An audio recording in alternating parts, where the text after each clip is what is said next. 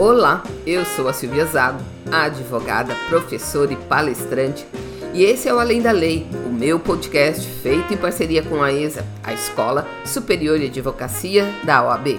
E se você está ouvindo Além da Lei pela primeira vez, esse é um podcast onde eu tenho tratado das demandas e desafios do universo jurídico e do advogado contemporâneo, que diariamente é provocado a construir novas formas de se pensar e de se entregar ao direito. Então, se você transita ou habita nesse universo, esse podcast é para você. Mas esse podcast também é feito pensando em você que é de outra formação e que, do mesmo jeito, tem sido desafiado pelas mudanças impostas pelas novas tecnologias e pela necessidade de desenvolvimento das habilidades comportamentais, também conhecidas como soft skills, e que tem se revelado como um diferencial de competitividade e como ferramenta de manutenção das nossas relações e dos nossos postos de trabalho. E então, se você pertence a outra tribo, esse podcast também é idealizado para agregar algum valor à sua vida e à sua carreira. E sendo você da área do direito ou não, aqui você vai encontrar um conteúdo de qualidade compartilhado sempre de forma leve, bem-humorada e regada a boa música. E se você quiser participar da construção desse conteúdo, envie sugestões de pauta para sileliaszago.gmail.com ou também pelas redes sociais, principalmente o LinkedIn e o Instagram. E para me achar por lá, basta procurar por Silvia Zago. E então, resumindo, nesse podcast eu tenho falado das demandas, dos desafios, das expectativas e das perplexidades que, de forma geral, têm afetado os profissionais de todas as áreas. Porque, independente da carreira ou da formação, humanos é que somos. Was 20 years ago. Today sergeant at the called the band to play They've going in and out of style But they guaranteed a raise, a smile. So may I introduce to you The actor known for all these years Sergeant Pepper's Lonely Hearts Club Band. We're Sergeant Pepper's Lonely Hearts Club Band. We hope you will enjoy the show Sergeant Pepper's Lonely Hearts Club Band. Sit back and let the evening go. Sergeant Pepper's Lonely, Sergeant Pepper's Lonely,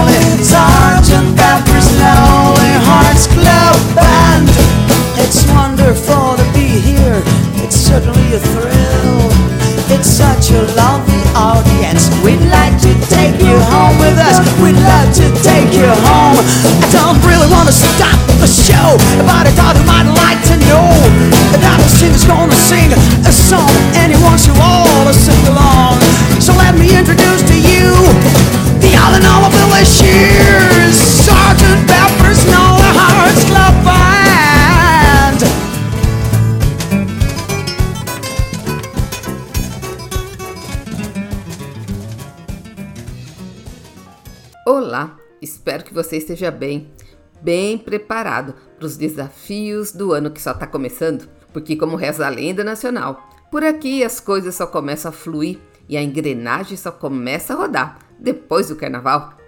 E eu começo o episódio de hoje emoldurando o nosso tema num trecho do milenar livro do Sábio dos Sábios, o livro de Provérbios, e que diz o seguinte: abre parênteses. A resposta branda desvia o furor, mas a palavra dura, ó, essa suscita ira. A língua dos sábios enfeita a sabedoria, mas a boca dos tolos, ó, essa só espalha bobagem. A gente fica feliz quando dá uma resposta adequada. E a palavra dita a seu tempo. Ah, quão boa ela é. Fecha parênteses. E é sobre esse recorte, sobre esse viés, que hoje eu decidi falar sobre uma das grandes dificuldades que surgiu com as novas tecnologias e que tem tomado corpo e forma diante desse novo e inusitado jeito de viver a vida. O novo jeito todo mundo já sabe diz respeito às formas remotas e virtuais com que fazemos quase tudo, de uma reunião de trabalho a uma compra no supermercado. Quase tudo já tem sua opção e sua versão remota e virtual. Estamos sendo provocados a aprender, ou melhor, a reaprender a nos relacionarmos com o outro e com o mundo através dessas maravilhosas ferramentas da tecnologia, que, queiramos ou não, foram as grandes facilitadoras do processo de construção da globalização, do mundo sem fronteiras e sem barreiras. E quanto à dificuldade que estamos experimentando nesse novo contexto, é a de nos comunicarmos de forma clara, eficaz e sem ruídos. E também sem equívocos. e tudo através dessas novas ferramentas. Lembrando que, como disse o Duda Mendonça, um dos grandes publicitários brasileiros que a gente ficou conhecendo através das muitas campanhas políticas que ele esteve à frente, comunicação não é o que nós falamos, mas sim o que as pessoas entendem. Então, só dessa frase a gente já pode tirar algumas lições. A primeira é que existe uma possibilidade de nem sempre aquilo que eu falo ser o que de fato o outro entende. E isso quando a outra pessoa me ouve, né? Porque em dias de intolerância de todo tipo, ordem e natureza, encontrar alguém que esteja honesta e sinceramente disposta a ouvir o que a gente tem a dizer, principalmente quando não compartilhamos de um mesmo ponto de vista, é quase um milagre. Mas a segunda lição, se é que eu entendi direito, é que boa parte da responsabilidade da comunicação, ou melhor, da eficácia da comunicação, recai sobre quem fala e não sobre quem ouve, também conhecidos respectivamente como emissor e receptor. Um emite a mensagem e o outro recebe a mensagem. Mas essa frase do Duda Mendonça também me remete ao dialeto jurídico que praticamos por séculos e, não raro, foram vistos como símbolo de ostentação de poder e de conhecimento. Mas vamos combinar: só quem faz parte do clube é que entende o dialeto. o cliente, que em tese deveria ser o grande beneficiário do nosso conhecimento e objeto das nossas orientações, de regra, acaba saindo de uma reunião mais confuso do que chegou, impotente diante da falta de entendimento e de compreensão dos termos tão técnicos e do vocabulário tão rebuscado. e os impactos dessa verdadeira muralha que nós deliberadamente erguemos na comunicação, somado ao descontentamento das várias camadas de clientes e também as demandas por celeridade e transparência da nova economia, a meu ver, foram, em boa e certa medida, propulsores de alguns movimentos destinados a simplificar e a desmistificar a comunicação entre advogado e cliente e entre o advogado e a sociedade como um todo. Como é o caso do Law Without Wall, ou seja, do direito sem muros ou direito sem paredes, desenvolvido pela Michelle de Stefano e patrocinado pela Universidade de Direito lá de Miami, e que propõe uma mudança de mentalidade, ou seja, a velha e tão falada mudança de mindset, para atender um mercado global, dinâmico e complexo e que exige dos profissionais de direito além de outras habilidades que cá entre nós o rol só está aumentando, o desenvolvimento de um tipo de comunicação que derrube os muros da lei, tornando o seu conteúdo acessível e compreensível. E se a gente for parar para pensar, até mesmo o Visual Law surgiu como uma resposta quase irônica e provocativa para a falta de entendimento do que estava sendo escrito nos contratos, por exemplo, porque a quem eles mais importavam, ou seja, às partes, eles se revelavam como incógnitas e mais que isso, levando até mesmo essas partes a assumirem responsabilidades para além do que podiam suportar. E isso por absoluta falta de compreensão dos termos altamente técnicos, também conhecidos como juridiquês. então, a saída que a gente encontrou para que pudéssemos ser entendidos foi desenhar. e foi assim que nasceu o Vijoló, que hoje tem sido utilizado em contratos, petições e outros tantos documentos. Mas se você está preocupado com essa proposta de simplificação, eu asseguro para você que isso aqui não é uma ode à simplificação indiscriminada da comunicação, especialmente a jurídica. Porque, como diz o professor e pesquisador René Ruggeri, a tentativa de simplificar a comunicação ela só é boa quando ela não é exagerada. Ou seja, o nosso grande desafio é achar esse limite, essa tensão que se instala entre o simples e o simplório. Mas desistir não é uma opção.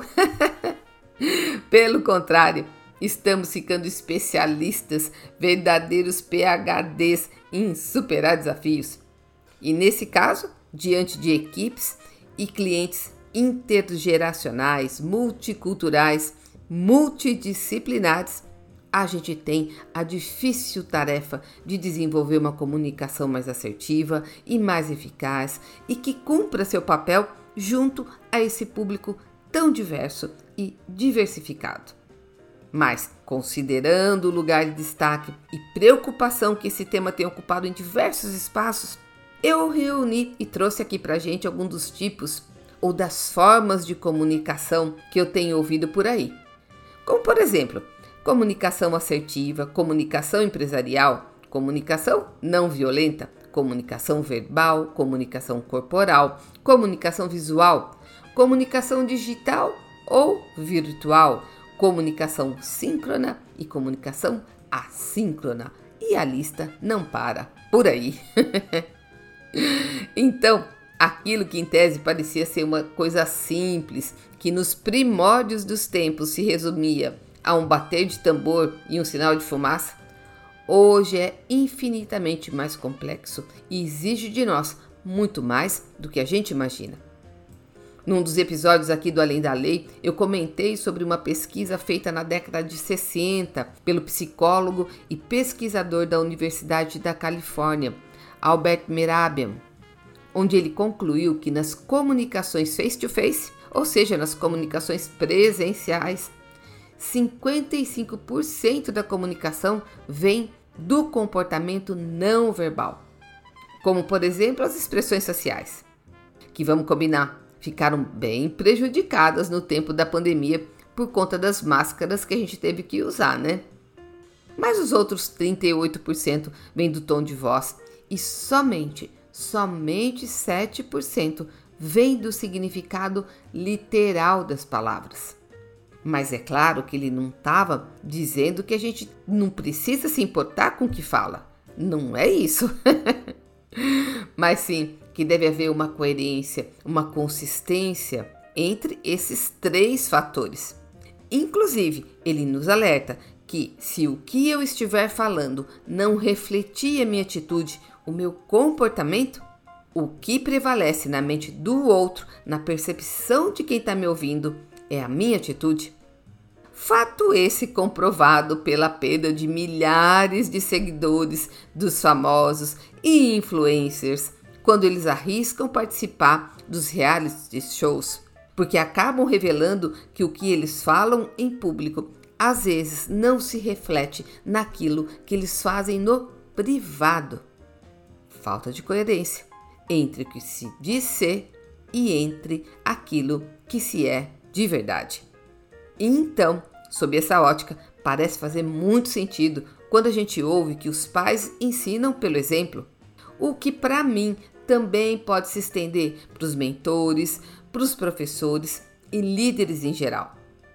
Ó o tamanho da responsabilidade.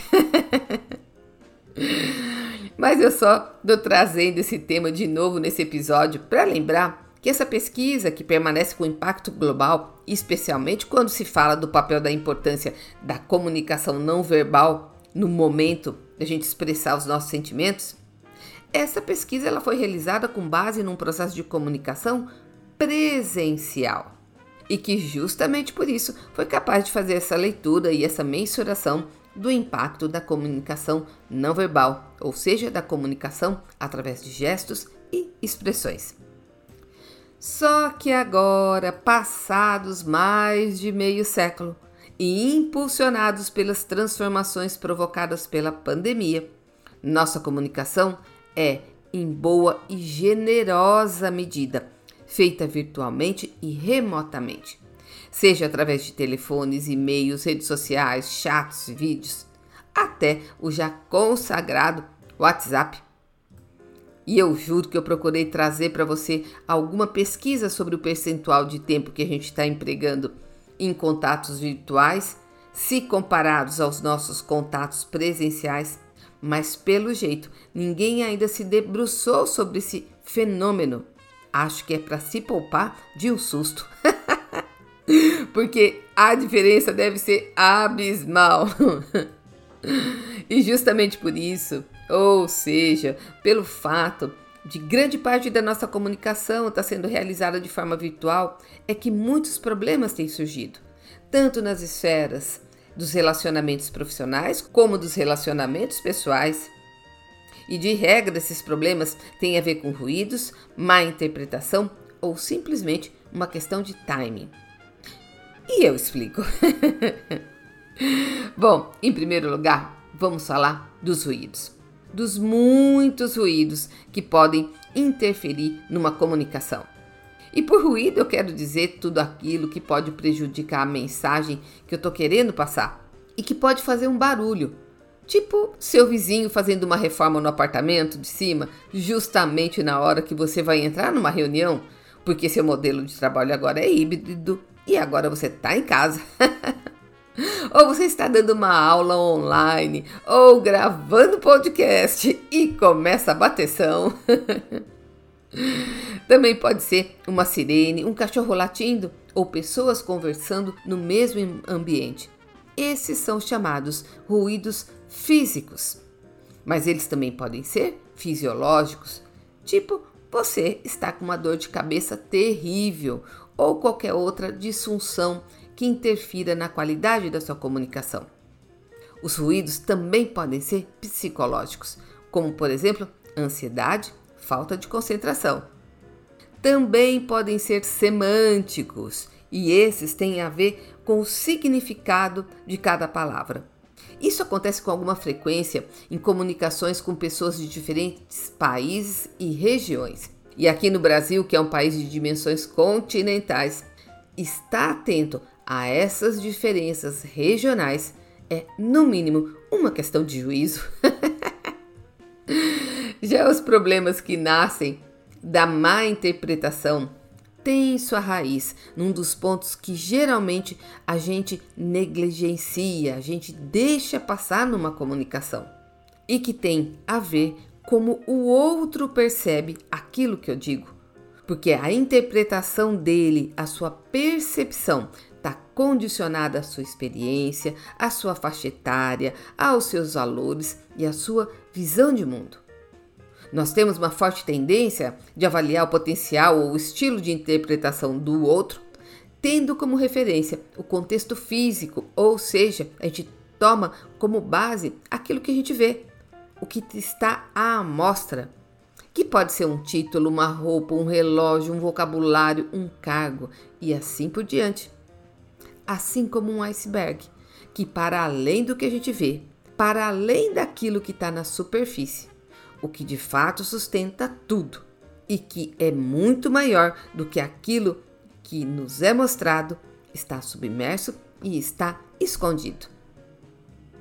E por fim, sob a ótica dos problemas decorrentes do timing nas comunicações virtuais, não sei se você já ouviu, mas está começando a integrar nosso vocabulário duas novas expressões. Ou melhor, não sei se a gente pode chamar de novas, mas com certeza, agora elas começaram a fazer mais sentido e a ter maior aplicabilidade. E eu estou falando da comunicação síncrona e assíncrona. Isso mesmo. até o nosso vocabulário não ficou imune às mudanças. Mas onde elas nasceram, onde elas vivem e do que se alimentam? Os conceitos são bem simples. A comunicação síncrona é aquela em que o emissor e o receptor conversam em tempo real. E isso vale para qualquer situação.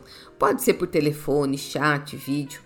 Eles não precisam estar presentes no mesmo lugar, no mesmo espaço tipo uma sala de reunião, um escritório ou uma mesa de bar.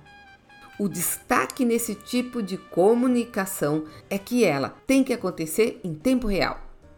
Bom, então agora ficou fácil de entender o que é uma comunicação assíncrona, né?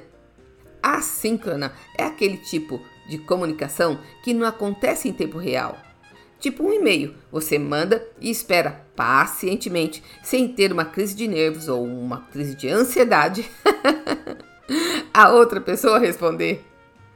Então, resumindo, na comunicação síncrona, eu não preciso dividir o mesmo espaço com o outro. A única coisa que eu divido com ele é o tempo, que tem que ser o mesmo. Já na comunicação assíncrona, eu não divido nem espaço e nem tempo.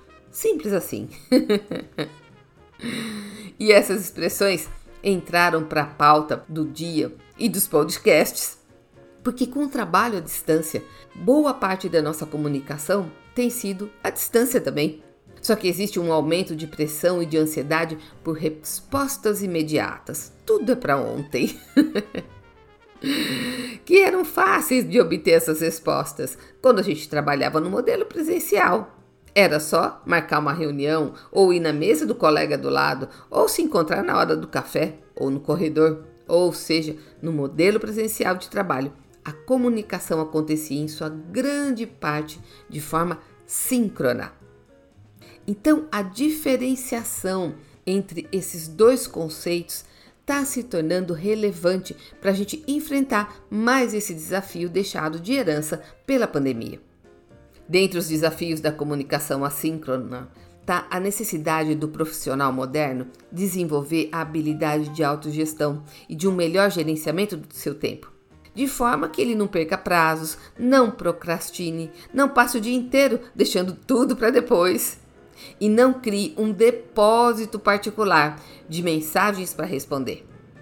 Por outro lado, a gente tem que desenvolver também uma certa objetividade, uma habilidade de sermos mais objetivos nesse tipo de comunicação.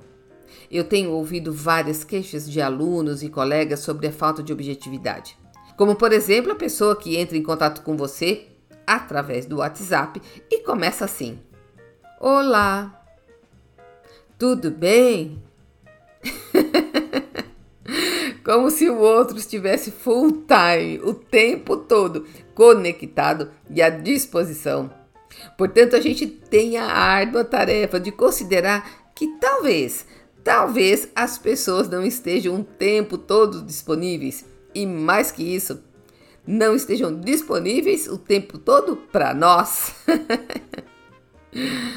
Especialmente comunicações através do WhatsApp contextualizar quem vai receber a mensagem, ir direto ao ponto e aguardar o tempo do outro tem se tornado uma boa receita de sucesso. Porque na vida como ela é, os profissionais que estão trabalhando remotamente possuem tempos e rotinas diferentes das nossas. Mas se a comunicação assíncrona tem pontos positivos, e ela tem, um deles é darmos ao outro o tempo necessário para avaliar a situação e estruturar de forma mais embasada a sua resposta. Então, não dar esse tempo e pressionar por uma resposta imediata pode ser, em última análise, um verdadeiro nonsense. Mas os estudiosos desse tema são unânimes em dizer que, especialmente em ambientes corporativos, sejam eles empresas ou escritórios, não existe uma forma certa, não existe uma receita de bolo para uma comunicação eficaz. O que existe são acordos, são fórmulas que funcionam melhor dependendo da equipe e dependendo da cultura. Mas é claro que sempre algumas cautelas ou boas práticas a gente pode construir e a gente pode implementar, certo? Então vamos lá. A primeira boa prática que a gente pode imprimir na nossa rotina é saber priorizar o que de fato é importante. Isso evita que a gente perca o foco e fique atolado naquelas montanhas de mensagens e notificações que recebemos diariamente. É quase um bombardeio. Portanto, cabe a nós definir quais assuntos merecem uma comunicação síncrona e quais merecem uma comunicação assíncrona. Por exemplo, para feedbacks, planos de negócio, definição de projetos, decisões a serem tomadas em consenso, demissões, comemorações. Nesses casos, o modelo síncrono é sempre o mais indicado. Outra dica que pode ajudar é a utilização de chats de conversa, que existem vários no mercado. E nesse caso, vários acordos de equipe. Por exemplo, combinar que no período das 9 às 18, quem tiver online tem que responder as mensagens de forma síncrona, ou seja, em tempo real. Mas resumindo, a gente sabe, reconhece e agradece a agilidade que as ferramentas de comunicação assíncrona, que não exigem uma resposta imediata, deram ao nosso trabalho e aos nossos negócios. Mas para que ela seja de fato eficaz, tem um pré-requisito? Sim, não existe almoço de graça. e esse pré-requisito é a documentação dos processos. Porque todos nós, em algum momento, em alguma medida, em algum contexto, já perdemos hora ou horas procurando determinada resposta, determinada orientação ou informação que foi trocada ou foi enviada através de uma comunicação assíncrona. E nessa hora, vamos combinar? Nossas caixas de entrada de e-mails e directs mais parecem um labirinto, mais parece um poço sem fundo. então, ter processos bem documentados passa a ser, para além de uma questão de organização e profissionalismo, um forte antídoto para ansiedade e para as noites sem dormir. Mas para terminar esse episódio, eu quero lembrar que comunicação, diferente do que a gente imagina, não tem a ver só com falar, mas também está intimamente ligada ao calar e ao saber ouvir. Há não muito tempo, num dos meus cursos de negociação, uma aluna me perguntou se eu já tinha ouvido falar da escuta radical. E por acaso estava naquela época acontecendo os debates eleitorais e um deles, daqueles bem acalorados e bem combativos, me chamou a atenção o fato de que cada candidato tinha que exercer um forte domínio próprio, um autocontrole quase sobrenatural, para deixar o seu opositor falar durante dois ou três minutos, sem nenhuma interrupção da sua parte, ainda que ele não concordasse com absolutamente nada do que estava sendo dito. E quando ela me fez essa pergunta, na falta de um conceito formal, me ocorreu à mente que isso sim, isso sim, dar espaço de fala para o outro, ainda que você não concorde com o que ele diz, deve ser a tal da escuta radical. Que eu também chamaria de escuta dos gigantes, porque isso é para os fortes. Só que ao calar diante do outro, ao permitir que ele expresse suas opiniões, construa seus argumentos, eu tô colocando os primeiros tijolos para a pavimentação do caminho do diálogo, do respeito e da comunicação eficaz. Porque ao ouvir o outro, eu estarei suprindo um dos maiores anseios humanos universais, que é de ser ouvido e que é de ser respeitado. E por hoje é só, pessoal. Se você gostou desse tema, recomendo fortemente a inscrição até o dia 15 de março no Clube do Livro Normalize Mais, que vai iniciar sua temporada 2023 e onde eu também estarei participando, ampliando e aprofundando essa prosa. e melhor de tudo é que ainda conta com o apoio e a parceria da CAASP. Mas para ouvir e compartilhar todos os episódios do Linha da Lei, basta acessar www.silviazago.com.br. Abraços, saúde e até o próximo podcast.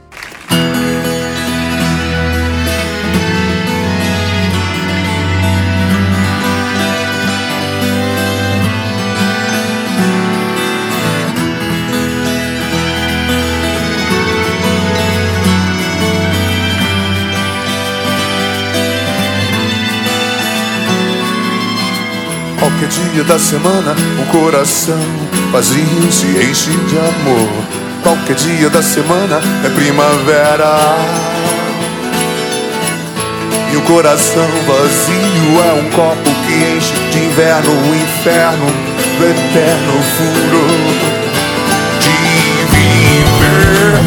Encher nosso copo, um corpo quente com luz, seduz coração com varanda vista pra frente. Jardim Tudo isso cabe no barracão. Lua que fura ilumina zinco quente. Eu e você, nossas roupas comuns iluminadas Pela mesma luz de um lampião. Já passou, não passou. Outro sol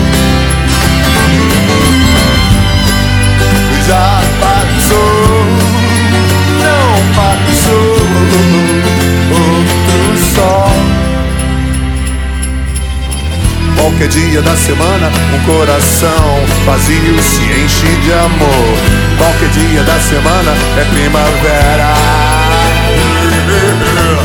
E o coração vazio é um copo que enche de inverno o inferno do eterno furo de viver.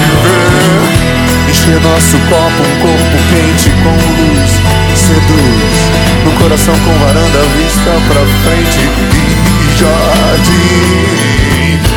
Tudo isso cabe no barracão. Lua que fura e ilumina zinco quente. Eu e você, nossas roupas comuns iluminadas pela mesma luz de lampião. Passou não passou outro sol já passou passou outro sol